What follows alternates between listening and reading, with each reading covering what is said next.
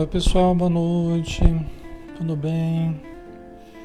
Que Jesus nos envolva na sua paz, na sua luz. Sejam todos bem-vindos, tá? Um grande abraço. Vamos começar então, pessoal. Vamos lá, né? Espero que esteja dando proveito é, direitinho. Vamos ver se está tudo ok aqui. Deixa eu só ter o retorno aqui. Senão a gente começa a prece, né? E às vezes vocês não estão ouvindo nada, né? Tá tudo ok, né? O som tá ok então. Então tá bom. Vamos lá então, vamos orar, né? Nos preparar, preparar o nosso ambiente. Vamos então fechar os olhos. Vamos abrir o nosso coração, vamos abrir o nosso interior, nosso mundo íntimo para que a chuva benéfica do amor divino, das energias superiores possam fazer germinar as sementes positivas, divinas que existem dentro de cada um de nós, para que elas cresçam e possam dar flores e frutos no seu devido tempo. E que esses frutos, Senhor, sejam doces. E essas flores perfumadas, espalhando o suave perfume do teu Evangelho. Ajuda-nos, Senhor, a nos tornarmos úteis à vida, a retribuirmos à vida tudo que nós temos recebido dela. Que possamos exercitar a gratidão perante tudo que temos e tudo que podemos vir a ter e a ser, conforme o nosso esforço, conforme o nosso empenho no sentido de nos melhorar. Pedimos, Senhor, a Ti e aos Espíritos amigos, nos intuírem, nos conduzirem nos campos do discernimento, para que todos possamos nos nortear através dos conceitos libertadores que procederam de Ti. E dessa forma nos mantermos bem e saudáveis e podemos ajudar a todos que estejam ao nosso redor. Pedimos pelos encarnados, pedimos pelos desencarnados, todos aqueles que estão sofrendo todos os irmãos que estão padecendo problemas do corpo e da alma, que possam receber o alívio, o alento, o bálsamo do teu amor, hoje e sempre, Senhor. Que assim seja. Ok, pessoal, boa noite novamente, sejam bem-vindos. Nós estamos aqui na página Espiritismo Brasil Chico Xavier todas as noites, né, de segunda a sábado às 20 horas. É sempre um estudo diferente, um estudo doutrinário. E nós é, hoje temos o Evangelho, né, toda sexta-feira a gente tem o estudo do Evangelho de Mateus, que nós estamos fazendo uma interpretação, logicamente espírita, né, das palavras de Jesus, que nós temos elementos para fazê-lo, né? Conforme os ensinos de Emmanuel, conforme os próprios ensinos contidos no Evangelho segundo o Espiritismo e Joana de Anjos e tantos outros que nos trouxeram esses elementos, né? Então vamos lá, né? Vamos continuar. Jesus está aqui no capítulo 13 falando a respeito das parábolas, né? Ele está é, falando a respeito do reino dos céus. Aqui que ele vai comparar o reino dos céus, né? Então ele usou de várias parábolas para falar do reino dos céus e da seleção que haveria, né, do joio, do trigo, dos espíritos que estejam em condição de acessar esse reino de amor e aqueles que não estejam em condição, pelo menos uma condição momentânea, né? Afinal de contas, todos acessaremos esse reino de luz, esse reino de amor e de paz. Né? Nenhuma das ovelhas que o Pai me confiou se perderá. Não é assim? Então todos nós acessaremos, só que ele está falando de uma circunstância, né, de um momento evolutivo, né, de um momento histórico. Por exemplo, o momento que nós estamos vivendo, que é um momento de transição, justamente o momento de separação do joio do trigo, dos bodes das ovelhas e tudo mais, né? Então nós estamos falando sobre isso, né? Capítulo 13, parábola. Ah, essa parábola do tesouro e da pérola foi o último que a gente fez, né? Vocês lembram? Parábola do tesouro e da pérola, né? Que o negociante vai em busca de pérolas raras, né? E aí, quando ele encontra, ele vende tudo que ele tem para conseguir essas pérolas raras. A gente já conversou sobre isso, né? Foi o último. Ah, e hoje, parábola da rede. Então vamos lá, capítulo 3, versículo 47. O reino dos céus é ainda semelhante a uma rede lançada ao mar, que apanha de tudo. Quando está cheia, puxam-na para a praia e sentados juntam o que é bom, o que é bom em vasilhas, mas o que não presta deitam fora, jogam fora. Né?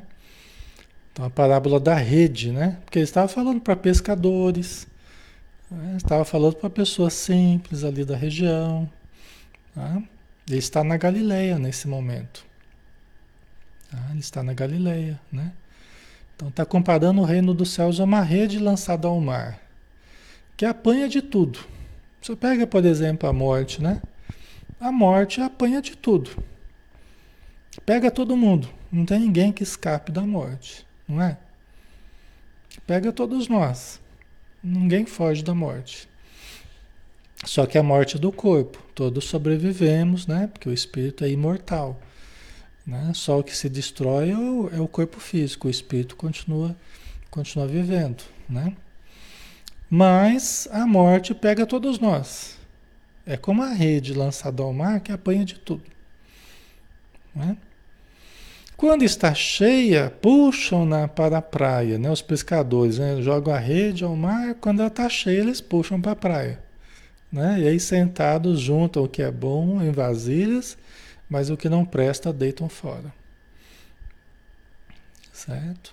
Então assim Jesus está dizendo da seleção. Mais uma imagem que ele usou para falar a respeito da seleção. Da seleção. É lógico que em se tratando de espíritos, não é que tem espíritos que não prestam. Que Deus falhou, Deus errou, isso aqui saiu né, é, quebrado, isso aqui não presta, vamos jogar fora. Não é isso. Não é isso. Né? Tudo que fez, tudo que Deus fez tem a sua marca. Né? Vai evoluir, vai desenvolver, vai se planificar, vai ser feliz. Não é? Tem a sua marca, tem as suas leis perfeitas agindo dentro da pessoa. E nós vamos nos conscientizando dessas leis, nós vamos aprendendo, vamos evoluindo e todos nós seremos aproveitados. Mas voltemos a entender isso como um momento, uma circunstância, um momento histórico, um momento da nossa vida que todos nós podemos passar. Se a gente desencarna, a gente tem conversado sobre isso, né? Sobre umbral, né? essa seletividade que há na vida espiritual. Se nós desencarnamos levando o coração pesado de mágoas, rancores, ódios, desejo de vingança, rebeldia, é, se nós levamos para a vida espiritual o coração mergulhado no vinagre, né? dos sentimentos inferiores, né? então nós acabamos ficando nas regiões obscuras. Não tem como a gente acessar, porque não tem uma vibração específica para a gente acessar regiões mais leves, mais luminosas, né? onde outros espíritos melhor preparados acabam acessando. E que nós, no momento oportuno, também acessaremos, conforme o nosso esforço, conforme o nosso aprendizado, né? conforme a nossa percepção de que alguma coisa precisa mudar em nós para que a gente consiga acessar também, né? Nesse sentido, a lei divina, ela dá a cada um conforme as suas obras, né? Nós temos que ter o merecimento daquilo que estamos fazendo, né? é, é, de uma forma correta, nós precisamos merecer, né? agir de forma correta para merecermos o acesso a uma região superior, né? Certo, pessoal? Ok? Então, aí há aquela situação, né? De, de juntam o que é bom, pega de tudo, né? Peixe pega de tudo, né? E aí junta numa vasilha aquilo que, que é bom e o que não presta joga fora. Essa imagem né, é a imagem da seleção. É a imagem da seleção. Quando nós temos uma utilidade, né? Quando a gente, a gente viu no livro Nosso Lar, né? O Lísias falando, ó, umbral, ali fica tudo que não tem serventia para a vida superior. Tudo que não tem ser, é como se fosse um filtro, né? Que acaba parando tudo que não tem serventia para a vida superior. Não quer dizer que as pessoas não podem vir a servir para utilidades muito importantes, para coisas muito boas, mas elas precisam perceber isso, elas precisam se tornar úteis ao bem para serem aproveitadas pelo bem, né? O que elas fazem é se tornarem úteis ao mal e acabam sendo aproveitadas pelo mal nas regiões inferiores. Entendeu? Então é isso, né? Na verdade, nós é que vamos escolhendo, né? Essa coisa de, de, muitos chamados, poucos os escolhidos, né? Na verdade, muitos, todos somos chamados e nós é que aceitamos o convite ou não, através da nossa mudança ou não, né? Certo?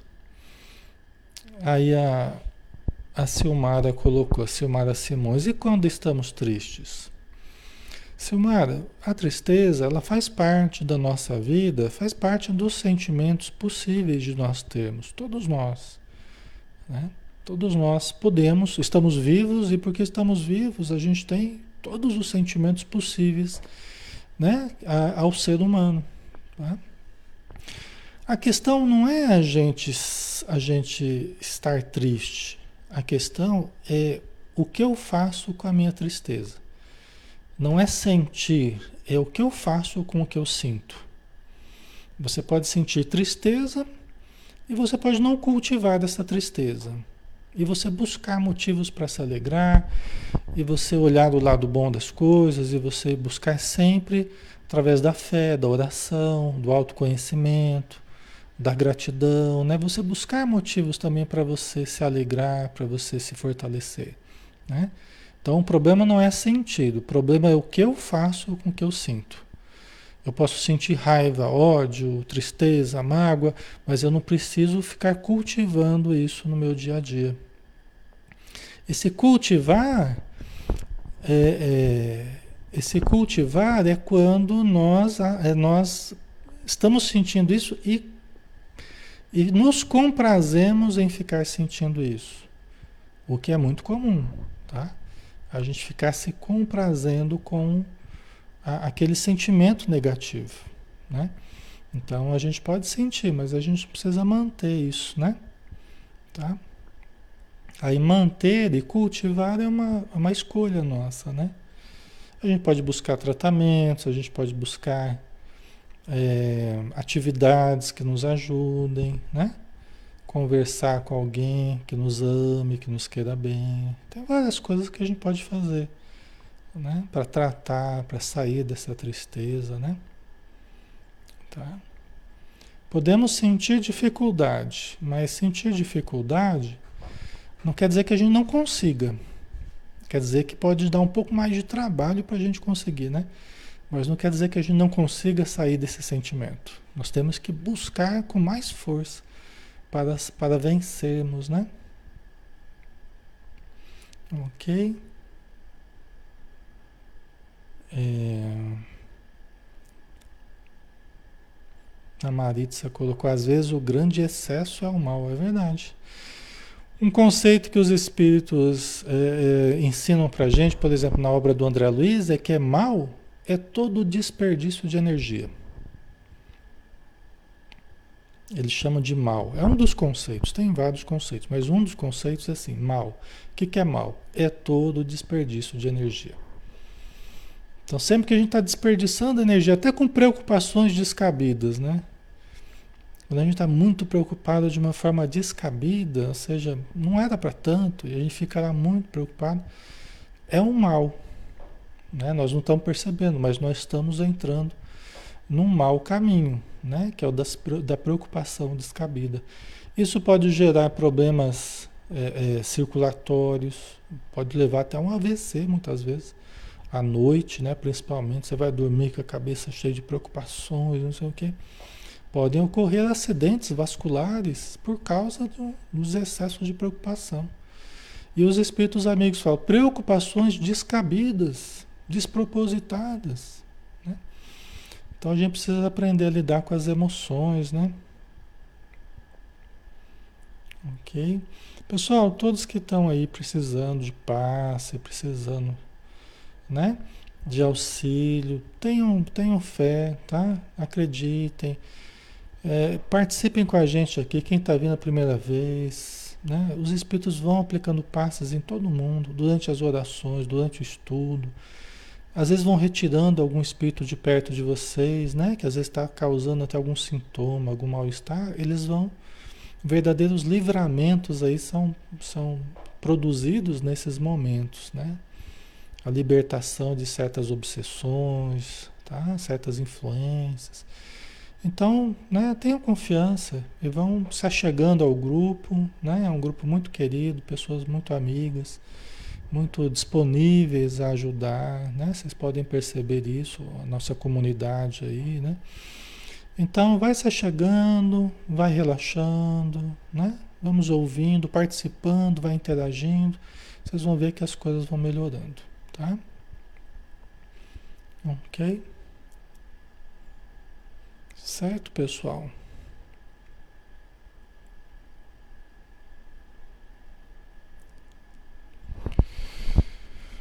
Então vamos lá, né? Ok, né? Então, parábola da rede, né? Vamos ver aqui a sequência. Aí continuando, né, com Jesus a conclusão aqui da parábola da rede, né? Assim será no fim do mundo. Aqui ele faz alusão mesmo ao momento, né? Que a gente sabe que não é exatamente o fim do mundo, né? É, é o mundo, o fim do mundo conhecido por nós aqui desse jeito que tem sido, né? Vai ser uma mudança, né? Uma mudança vibratória, vai ser uma mudança consciencial Vai ser uma mudança de atitudes, né? Vai ser o fim desse mundo conhecido. Mas nós vamos conhecer um outro mundo, né? vamos transformar a Terra num outro mundo. Essa é a ideia dessa transição, né? Então assim será no fim do mundo. Virão os anjos e separarão os maus dentre os justos e os lançarão na fornalha ardente Ali haverá choro e ranger de dentes. A imagem é forte, assim como outras imagens que Jesus nos traz nas suas parábolas, né? A imagem é forte, mas é o fogo é no sentido de justamente queimar os resíduos da nossa inferioridade, né? O Lísias falou no umbral, essa, essa, essa região é para a gente eliminar os resíduos né? dos apegos, das paixões da terra. Né? Então, nessa separação, né? que, que vai haver, que está havendo já, na verdade, essa separação em que muitos espíritos que não estão acompanhando a evolução no planeta estão tentando puxar todo mundo para baixo, estão tentando né, é, puxar, desestruturar a nossa vida aqui na matéria, né? através de mil formas diferentes. Né? É, esses irmãos serão convidados a irem a outros planetas, a outros lugares que os receberão numa condição inferior à Terra. Né? É o que a gente sabe que vai ocorrer. Né? É, nós estamos no período mais crítico aí, nós vamos entrar no período mais crítico aí, né? Então, essa fornalha ardente, né, é a, é a, é a, é são as provas que esses espíritos vão ter que passar. Provas muito duras, de ter que recomeçar tudo de novo num planeta inferior à Terra, um planeta que vai estar saindo de planeta primitivo. E com a entrada deles vai entrar na ordem do, de planeta de provas e expiações. Né? Quer dizer, eles vão ter que fazer todo um trabalho civilizatório que houve aqui na Terra, as civilizações do passado até o presente, as conquistas de todos os tipos, eles vão ter que fazer tudo isso num outro lugar. Às vezes afastado de parentes, de afetos, né? que vão ficar na Terra enquanto eles vão estar exilados. Tá? Entendeu? Então não é fácil, né? Essa que é a fornalha ardente, né? Não é a imagem do inferno com tridente, né? fogo, não é isso. É a, o fogo das provas que eles vão ter que passar.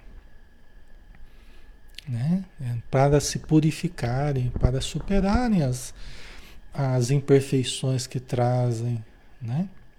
A Terra já passou por esse momento. Quando nós saímos do, de, de, planetas primitivos, e né, o mal, o homem mal havia saído da animalidade, da, da, da, da condição mais primitiva, estava entrando na humanidade, estava iniciando praticamente a humanidade, né? E aí vieram essas grandes civilizações, né? Dizem que do planeta Alfa de Capela, né? um dos planetas desse Sol que se chama Capela, na, na constelação do Cocheiro. Né? E aí, esses espíritos teriam criado as grandes civilizações do passado, com um conhecimento superior que nós não tínhamos aqui na Terra, né? foram eles que trouxeram e muitos depois voltaram para o seu planeta de origem. Diz Emmanuel, né? no livro A Caminho da Luz, ele explica, né? Tá? Muitos voltaram. Né? É, alguns ficaram aqui gratos ao planeta, então eles continuaram ajudando a evolução do planeta. Tal. Tá? Então isso vai ocorrer, né? já está de certo modo ocorrendo, sendo preparado, isso vai ocorrer. Né? Nas próximas décadas aí é, vai ser o momento mais crítico, né? Tá? Então ali haverá choro e ranger de dentes. Né? Você tem que começar tudo quase que do zero. Né? Começar tudo quase que do zero. Não é fácil, né? Por isso que a gente precisa. É, a gente precisa cultivar o bem, né? Precisamos cultivar o evangelho, precisamos ajustar a nossa vida, aproveitarmos a oportunidade que estamos tendo aqui na Terra, né? Para que nós permaneçamos aqui, para que nós tenhamos condição de permanecer através do amor ao bem, né? Então ficarmos firmes, né? Lutarmos para merecermos permanecer, né? Tá? Através do cultivo do bem, da caridade, tá? Certo, pessoal? A Jamília, eu assisti um vídeo do Divaldo, né? falando sobre isso, que muitos até voltaram e outros não, exatamente, é isso mesmo. Tá? É isso mesmo. Então, assim, né? É, todos nós é, precisamos buscar o melhor, buscar o nosso lado luz. Todos nós temos lado sombra um lado luz, mas precisamos fazer prevalecer do lado luz ao lado sombra.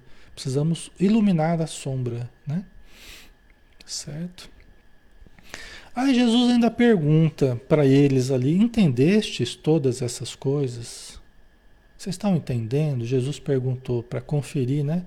Jesus perguntou para os discípulos: vocês estão entendendo todas essas coisas? Aí eles responderam: sim. Então lhes disse: Por isso, todo escriba que se tornou discípulo do reino dos céus é semelhante a um pai de família que do seu tesouro tira coisas novas e velhas. Né? O que, ele está querendo dizer? Né? Parece um pouco estranho, né? mas traduzindo, a gente entende da seguinte forma. Né? Quer dizer, todo escriba tem versão da, da, do Evangelho de Mateus, né? que fala assim, todo homem sábio, depende da tradução, né? O escriba é um homem sábio, é um homem que fazia as cópias dos, dos textos do Antigo Testamento, da Torá, então, né? quer dizer, é uma pessoa letrada, né? E ele está dizendo, ó, toda pessoa com conhecimento, toda pessoa letrada, né, toda pessoa sábia que se tornou discípulo do reino dos céus. Quer dizer, não é qualquer pessoa, é aquela que se tornou discípula do reino dos céus. Quer dizer, aquele que aceitou essa ideia que Jesus está trazendo, que entendeu o sentido profundo das suas palavras né, da, da, da, sua mensagem, a que, que ele é semelhante? Ele é semelhante a um pai de família que do seu tesouro tira coisas novas e velhas, ou seja, ele começa a acessar um conhecimento muito profundo que ele mesmo traz dentro de si. Ele mesmo traz, todos vocês, vocês têm uma vivência muito profunda vocês têm uma história no inconsciente de vocês da vida, das vidas que vocês viveram. Todos vocês têm. Porque vocês já viveram muitas vidas. Vocês já estão, vocês acham que são novinhos, mas não são novinhos, não. Você, todos nós também velhinhos já, viu? Nós já somos muito antigos, desde que a gente foi criado, né? Então, o que quer dizer isso? Quando a gente começa a usar a inteligência que a gente tem, Todos nós. E todos nós temos inteligência, né? Nós começamos a usar a inteligência, entender a proposta de Jesus. Nós somos semelhantes a uma pessoa que tira é, é, o tesouro, busca lá no, no, nos arquivos lá do passado, começa a entender a vida, interpretar a vida de uma forma muito mais profunda. Não é mais só olhando do berço ao, ao túmulo, não é antes do berço e depois do túmulo. A gente começa a interpretar e trazer coisas velhas, conhecimentos antigos que às vezes a gente já tem dentro da gente, experiências que a gente tem dentro da gente, vivências que a gente já teve e também coisas novas. Por quê? Porque a vida anda e os conhecimentos se renovam, não é? E nós vamos conhecer cada vez mais. Nós temos que estar abertos ao conhecimento, porque é infinito. A distância que nos separa de Deus é infinita. Deus é, é tudo, é o todo. Né? Então, Deus é o absoluto, nós somos o relativo. Deus é a perfeição, nós somos imperfeitos. Né? Então a gente está evoluindo, a gente vai aprendendo, né? Então a gente relembra coisas velhas, a gente aprende coisas novas, isso é importante. Né? Certo, pessoal?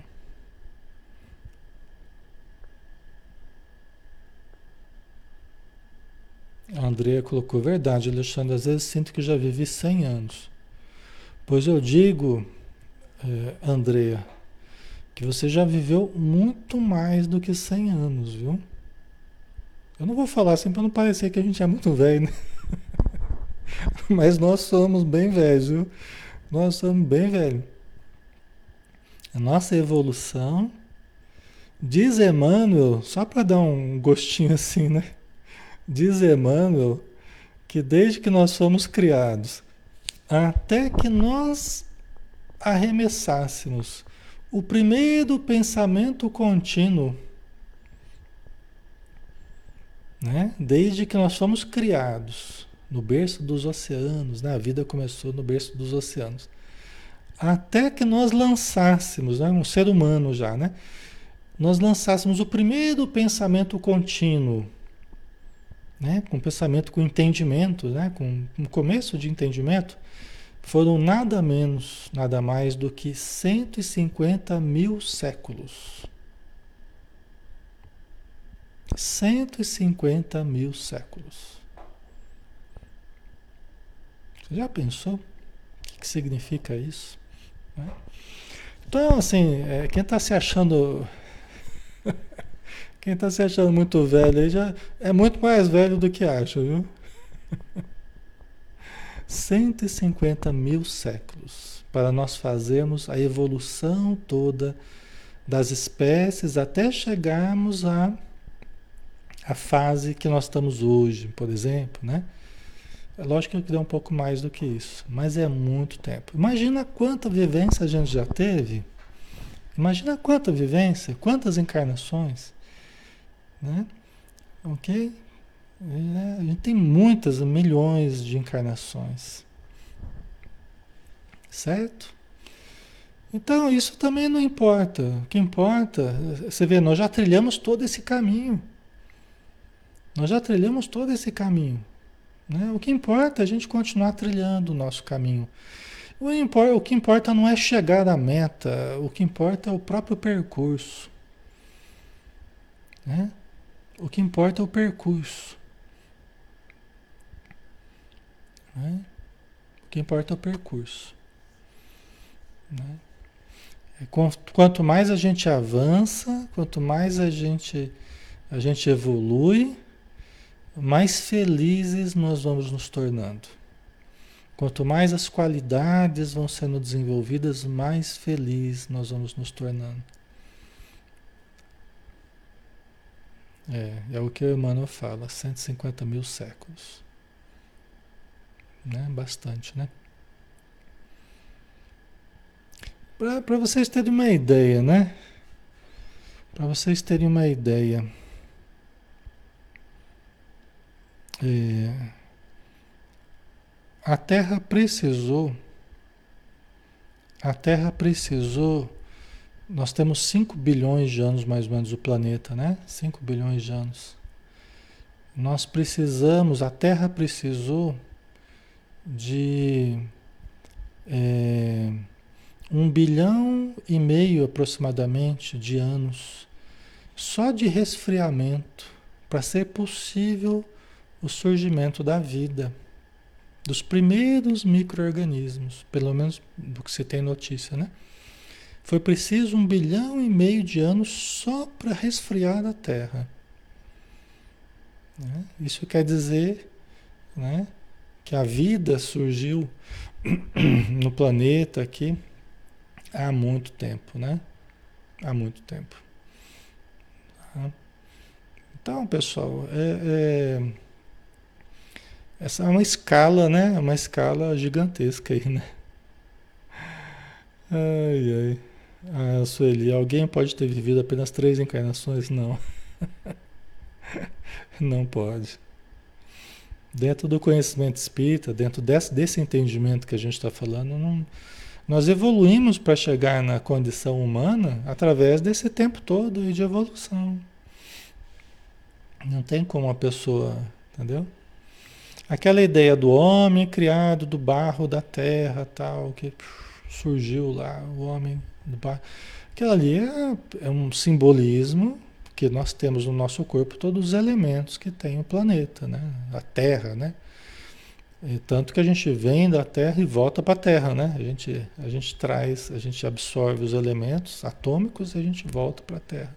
Desfaz né? O espírito fica livre, o corpo é desfeito, volta a formar outros corpos, né? Mas não há condição, né? Da gente só ter tido três encarnações. Certo, pessoal? Né? Tivemos muitas, muitas encarnações, né? Ok? Nós temos um tempo ainda, né? Temos, dá pra gente seguir um pouco mais. Então vamos lá, visita a Nazaré. Até porque Jesus estava lá na Galiléia e tal, né? Quando Jesus acabou de proferir essas parábolas, partiu dali dirigindo-se para sua pátria. Pôs-se a ensinar as pessoas que estavam na sinagoga, de tal sorte que elas se maravilhavam e diziam: De onde lhe vem essa sabedoria e esses milagres? Né? Então ele voltou para Galiléia que era a região onde estava Nazaré, o Mar da Galileia, Cafarnaum, Betsaida, todas aquelas cidadezinhas na beira do lago, um pouco mais para dentro, né? É, para o interior ali, mais afastado do lago, a cidade de Nazaré, onde ele viveu parte da, da vida dele, né? Então ele foi para lá e, é, é, e começou a ensinar as pessoas na sinagoga. Sinagoga é onde os judeus fazem as suas as suas orações, fazem as suas leituras, né? Onde eles refletem sobre a Torá, né? os primeiros livros lá do Antigo Testamento tal, né? E de tal sorte que elas se maravilhavam e diziam: de onde ele vem essa sabedoria e esses milagres? Temos que lembrar que Jesus passou um bom tempo ali na, em Nazaré, vivendo com José, vivendo com a Maria, né? Ajudando seu pai lá na, na carpintaria tal.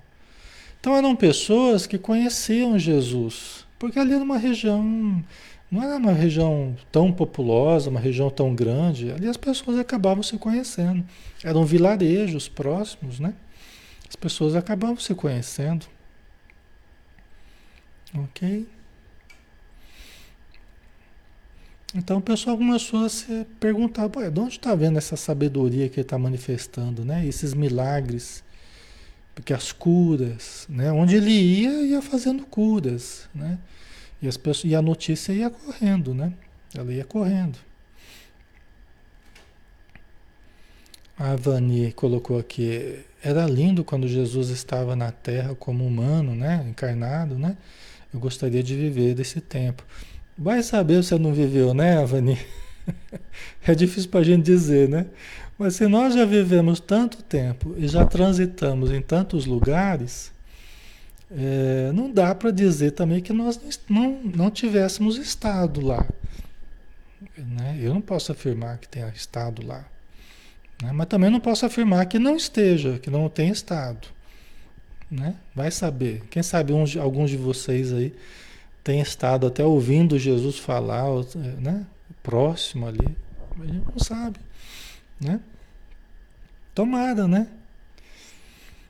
Eu naquela época, para falar bem a verdade, vamos lá, para falar bem a verdade, eu acho que naquela época eu devia ser tão atrasado, mas tão atrasado, dois mil anos atrás, olhando as dificuldades que eu tenho hoje, eu acho que eu devia ser tão atrasado que eu acho que eu não, não, não estaria muito ali em torno de Jesus, não, sabe? Acho que eu estaria mais é fazendo besteira na época lá, tá? Né? Vai saber, né? dois mil anos atrás, né? a gente está até hoje aí meio patinando, meio tentando sair do lugar. Você imagina como é que é da minha versão 2000, minha versão 2.0, né? Dois mil anos atrás, não, minha versão 0.0, né? ah, não devia ser muito fácil, não. Né? Então, a gente não sabe, né?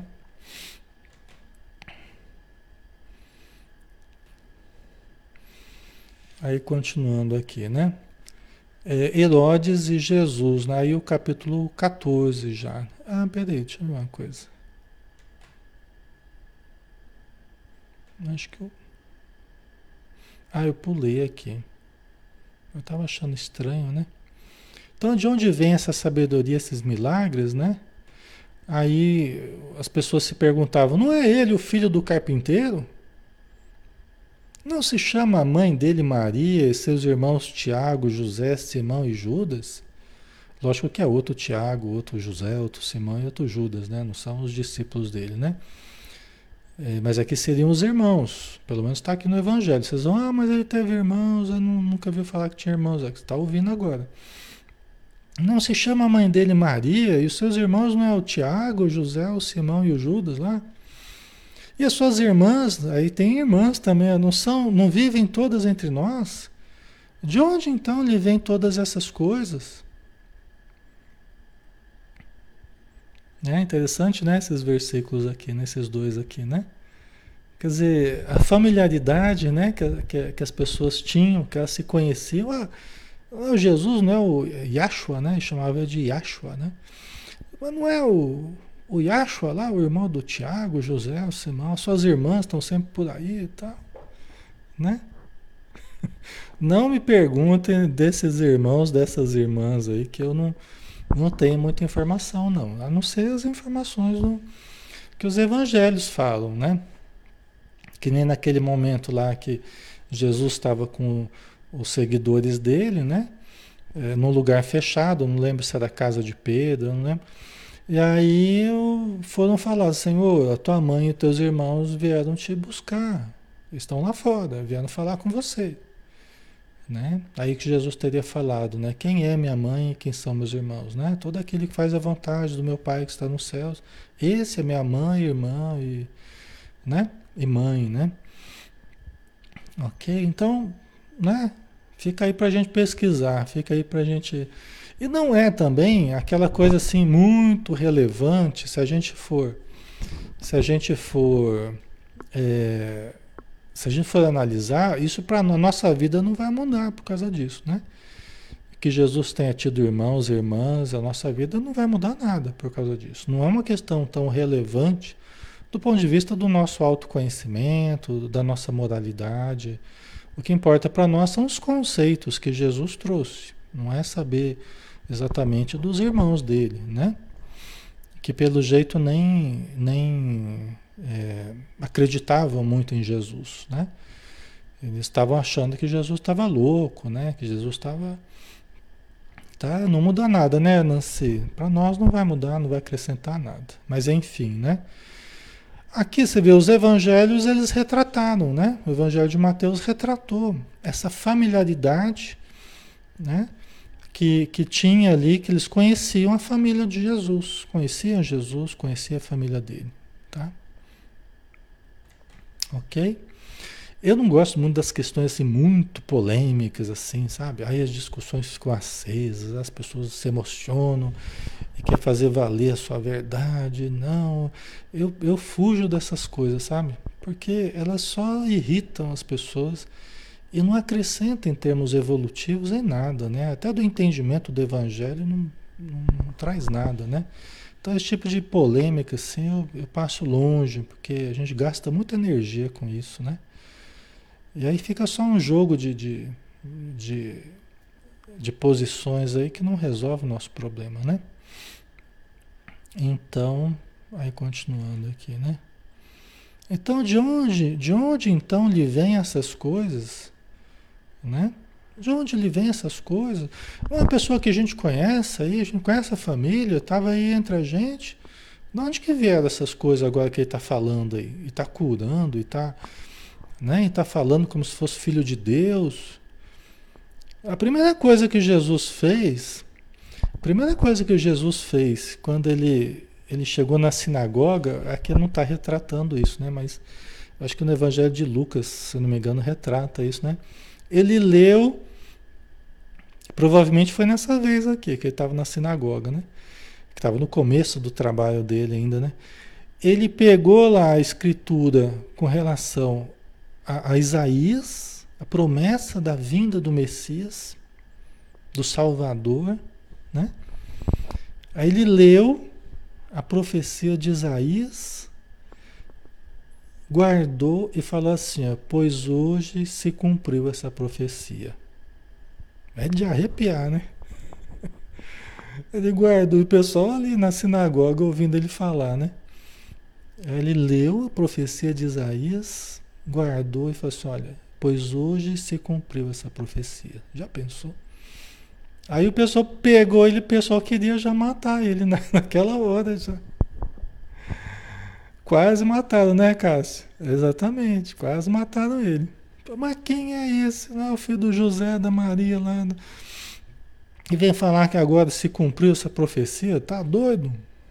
Né? Já pensou? Não é fácil, né?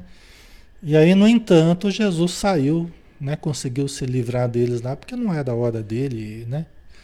E Jesus conseguiu sair lá e, e continuar o seu trabalho, né? Mas deve ter sido um choque ali para as pessoas que, que estavam assistindo, né? Tá. Ah, deixa eu ver uma coisa aqui. Inclusive, pessoal, eu acho até que eu. Eu acho até que eu. Eu acho até que eu perdi um pedacinho aqui. Acho até que eu perdi um pedacinho. Deixa eu ver aqui. Tem um pedacinho aqui no final aqui. Pera aí, só um pouquinho, pessoal. Que eu acho que eu acabei quando eu fui digitando ali, eu acabei perdendo. Vocês me confirmem aí. Só um pouquinho, peraí.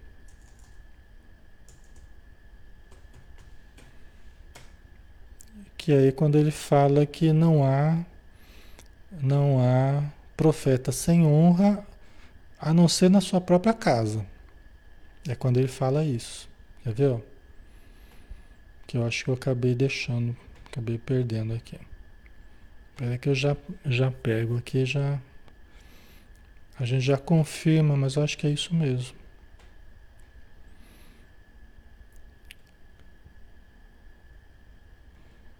Então vamos lá, vamos ver aqui, ó. É, aqui, ó. É, eu acabei não colocando aqui, vocês desculpem, tá? Aí o que aconteceu? Só para terminar aqui, né? Que eu não coloquei aqui. Deixa eu ver. É, não coloquei. É. Então eu vou colocar aqui. Não coloquei, vou colocar. Peraí.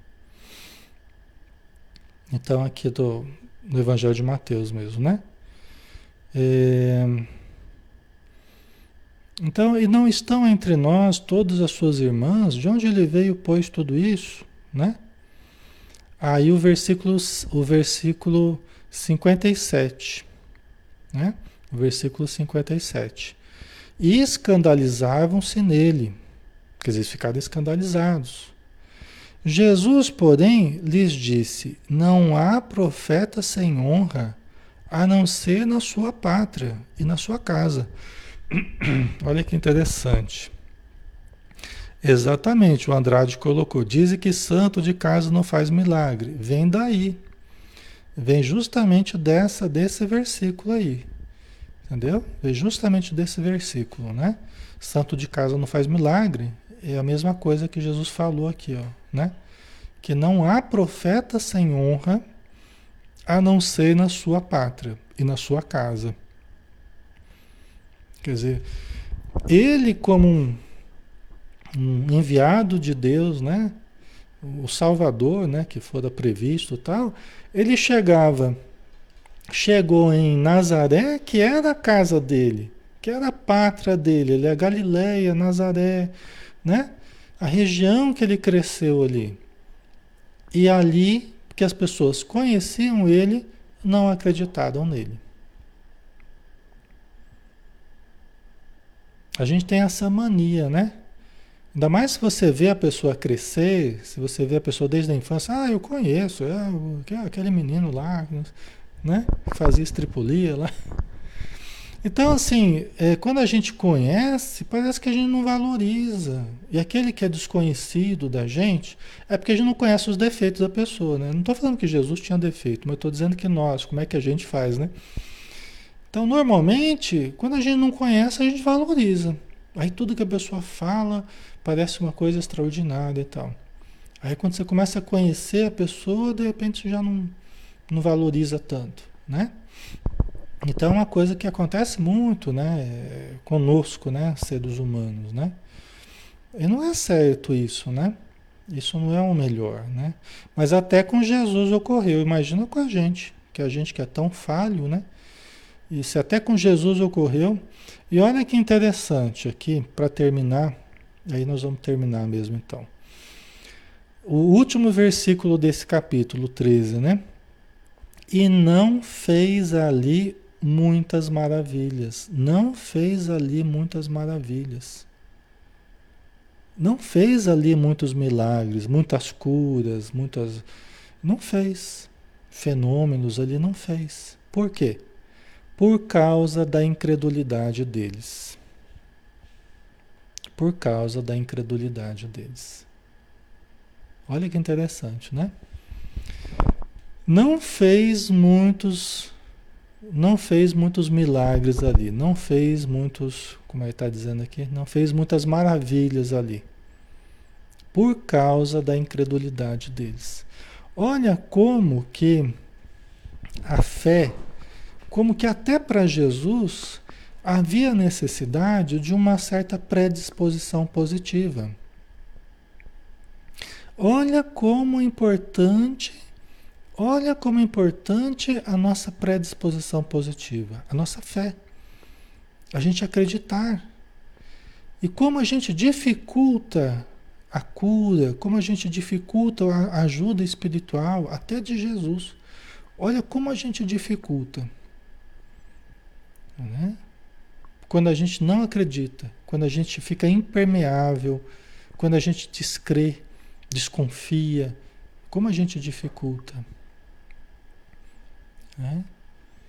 E cada um vai viver dentro do seu ambiente de crença. Isso é muito forte. Isso é muito forte. Se na, no meu ambiente de crença eu rejeito certas coisas, ah, isso aqui não, isso aqui não, isso aqui não, né? eu posso estar rejeitando a cura. E eu não percebo que as minhas crenças elas estão me bloqueando, elas estão afastando a cura. Elas estão afastando a minha melhora. Quem pode vir me ajudar? O remédio que pode me curar. Aí depois eu reclamo, ah, isso aqui não cura, isso aqui não melhora. Por que, que Deus fez isso comigo? Mas eu estou lá bloqueado na minha falta de fé, na minha descrença, na minha, no meu preconceito. Aqui é uma questão até de preconceito. Né? Preconceito com Jesus. A pessoa formou um conceito prévio a respeito de Jesus, porque conhecia Jesus, porque viu talvez desde a infância lá. Aí isso não, não a pessoa não acreditava que ele pudesse trazer alguma coisa boa, né? Talvez porque a gente fica achando que tem que ser uma coisa assim fora do normal, uma coisa extraordinária, e de repente ela é uma pessoa de carne e osso que está lá. Ele fez coisas extraordinárias, mas era uma pessoa lá do povo, né? Trabalhador, carpinteiro, ajudando o pai lá. Né? Interessante isso. É muito profundo isso, né? Muito profundo isso. Como que nós estamos presos às nossas crenças, aí depois a gente não. A coisa não funciona, a cura não vem, a melhora não vem, o tratamento não é feito. E a gente, aí a gente quer acusar todo mundo porque que não. Né? É, que, que eu não, não consegui a cura. Mas será que eu ajudei para que né, eu favoreci ou as minhas crenças me bloquearam, né, me afastaram do remédio, me afastaram das pessoas, dos tratamentos, e aí eu dificultei tudo e não teve outro remédio senão né, a, a doença tomar conta, né? Então é complicado isso, né? Mas Jesus estava acima de tudo isso, né? Mas os homens é, é, criaram dificuldades né, para receber o auxílio de Jesus, né? Ok. Certo. Então é isso, né? Aí a gente finalizou aqui, né? Nós finalizamos o nosso estudo de hoje. Já está bem na hora também, né? Já está na hora. Você a gente tem que acreditar, né? Nos abrir, né? Renovar os conceitos, nós, nós vamos ter sempre o resultado do que a gente acreditar. Né? Então, o nosso conjunto de crenças é extremamente importante. Nós temos cada vez uma mente mais aberta, né? Nós vamos ter um entendimento mais amplo da vida, né? Então, nossa mente acaba absorvendo uma parcela maior, né? Do, do, da verdade, né? Importante isso. Então, vamos lá, né, pessoal? Vamos fazer a nossa prece, agradecendo né, o auxílio que recebemos durante todo o estudo, que estamos recebendo, agora através da prece novamente, através dos passes que estamos recebendo da espiritualidade, para iluminar nosso campo vibratório, para iluminar o nosso sistema nervoso, nosso cérebro, os nervos, toda a medula espinhal, todas as ramificações, todas as glândulas, todas as células, os órgãos do nosso corpo, fortalecendo a nossa imunidade, as nossas defesas, iluminando os nossos pulmões e todos os tecidos e células que compõem o nosso organismo, esse grande batalhão de seres sob o comando da mente, sob o comando da palavra, que todos nós podemos emitir, palavras de amor, palavras de equilíbrio, de sensatez, que constroem até para o nosso corpo uma condição mais saudável, mais disciplinada, mais harmônica.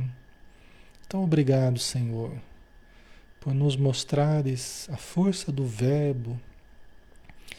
Quando diante da figueira seca, tu nos mostraste a capacidade mental da fé, da palavra, do nosso desejo expresso e o poder que isso teria na nossa vida e em tudo ao nosso redor. Que possamos aprender a usar os recursos divinos que possuímos, como tu mesmo nos mostraste, Senhor.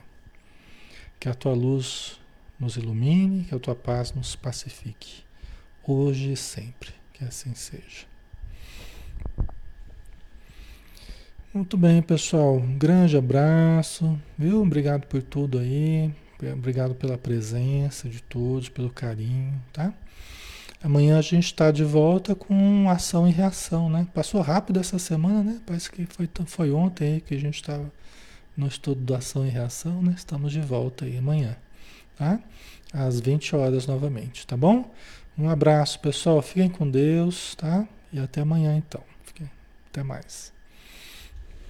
Encontrei montanhas que antes nunca enfrentei isso estou clamando a Deus. Já faz algum tempo, mas por favor, ouve a minha voz. De ti preciso como nunca precisei. Às vezes é preciso uma montanha às vezes um mar agitado. Às vezes é preciso um deserto para me manter ao teu lado. Teu amor é muito mais forte qualquer luta que eu enfrente. Às vezes é preciso uma montanha para confiar e crer em ti.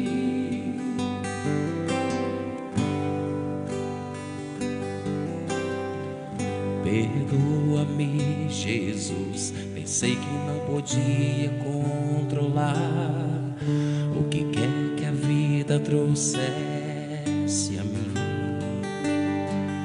Mas devo admitir que isso só me fez chorar. De ti preciso e nunca vou me envergonhar. Às vezes é preciso uma montanha, às vezes um mar agitado, às vezes é preciso um deserto.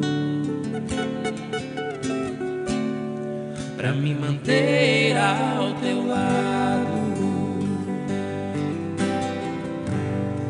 Teu amor é muito mais forte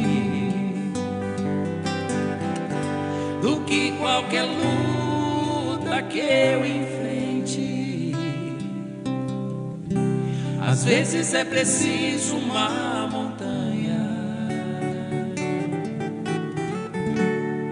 para confiar e crer Às vezes é preciso uma montanha